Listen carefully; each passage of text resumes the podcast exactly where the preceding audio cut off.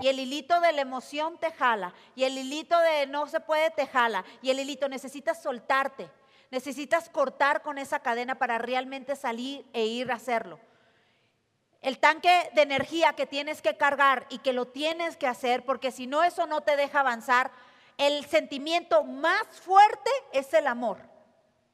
Yo no sé a qué fregados le tengas ese amor tan fuerte, pero necesitas decir, voy a hacer esto por el amor. El amor a tus hijos, el amor a ti, el amor a tu pareja, el amor a tu perro, el amor al dinero. Yo no sé a qué le tengas amor pero necesitas trabajar con ese tanque, ese vehículo lo tienes que llenar todos los días. ¿Cuál es tu tanque de, de amor?